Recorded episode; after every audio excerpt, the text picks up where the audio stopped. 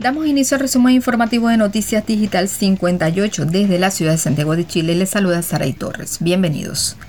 Corte Suprema desestimó recurso de amparo presentado tras expulsión de extranjeros en Iquique. Este miércoles la Corte Suprema declaró legal las órdenes de expulsión de ciudadanos extranjeros que ingresaron al país por pasos no habilitados, emanadas por la Intendencia de Tarapacá.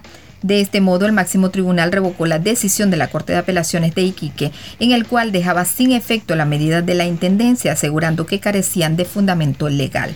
A tal efecto, el máximo tribunal revocó tres de los cuatro recursos interpuestos ante la expulsión de personas de nacionalidad venezolana y colombiana desde la ciudad de Iquique el 10 de febrero.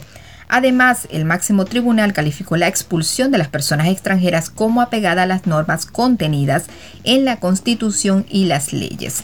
Por su parte, el subsecretario del Interior, Juan Francisco Gali, resaltó Creemos especialmente relevante comunicar a estos ciudadanos extranjeros que la forma de ingresar a este país es haciéndolo regularmente. Quienes entran clandestinamente arriesgan su patrimonio, muchas veces sus vidas, pero también obligan a Chile a iniciar respecto de estas personas procesos de expulsión. Avanzamos con más información en digital58.com.ve. Presidente Piñera propone coordinación entre países para proceso de vacunación en reunión ProSur. Este 25 de febrero, el presidente Sebastián Piñera se sumó de forma telemática a la primera reunión del año con los líderes del Foro para el Progreso de América del Sur, ProSur, instancia en la que fue acompañado por los ministros de Relaciones Exteriores Andrés Ayamán y de Salud Enrique París y en la que se hizo un llamado a tener una mayor coordinación entre los países para un eficiente proceso de vacunación contra COVID-19. El mandatario manifestó, tenemos que hacer un frente común para evitar que se produzcan barreras en la exportación de las vacunas, porque la gran mayoría de las vacunas se producen fuera de nuestro continente. Chile hizo un planteamiento en el contexto de la Organización Mundial de la Salud de crear un nuevo tratado que fortalezca la Organización Mundial de la Salud y que prepare mejor al mundo entero para enfrentar pandemias u otras amenazas a la salud. Quisiera que pudiéramos en el contexto de Prosur compartir experiencias de cómo nos preparamos para hacer programas extraordinarios que nos permitan enfrentar esta pandemia de las enfermedades no COVID que están postergadas pero que no han desaparecido, puntualizó el presidente Piñera. Avanzamos con las noticias. Precio de la gasolina subirá a partir de este 25 de febrero. A partir de este 25 de febrero, los precios de las gasolinas sufrieron un alza, según lo informado por la empresa nacional de petróleo, ENAP. El informe semanal del cálculo del precio paridad de exportación explica que los motivos del aumento considera la regla de precio paridad de exportación el mecanismo de estabilización de precios de combustible, MECO, el Fondo de Estabilización de Precios de Petróleo, FEE, y los mecanismos establecidos por la autoridad.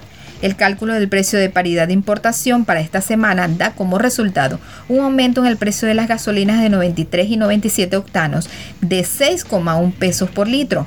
El mismo alza tuvo el precio del diésel, al igual que el gas licuado de petróleo GLP de uso vehicular. En otras informaciones, Chile recibe otras 2 millones de dosis de vacunas Sinovac.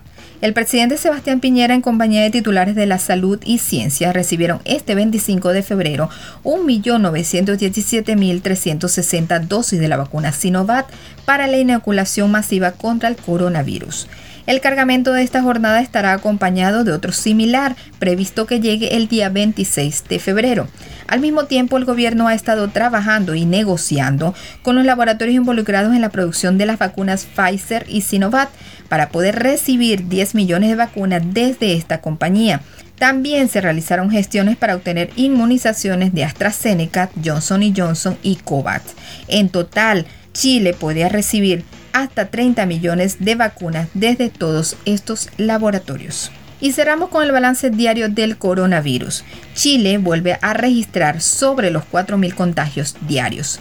Este jueves el Ministerio de Salud publicó un nuevo reporte de la pandemia en Chile a nivel nacional se reportaron 4.181 nuevos contagios y 137 personas fallecidas en las últimas 24 horas. Con lo anterior, el total de personas que han sido diagnosticadas con COVID-19 en el país alcanzan 812.344 desde el 3 de marzo, cuando se registró el primer caso en Chile. De estos, 21.383 están activos, es decir, pueden contagiar a otros.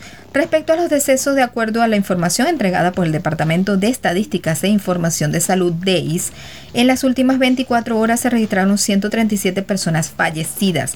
El número total de defunciones asciende a 20.310 en todo el país. Y de esta manera finalizamos con las informaciones. Los invito a seguirnos a través de Instagram, arroba digital-58. Recuerda que somos digital58.com.ve, periodismo web de verdad. Desde Santiago de Chile reportó Sara y Torres con el CNP 13614. Nos escuchamos en la próxima entrega.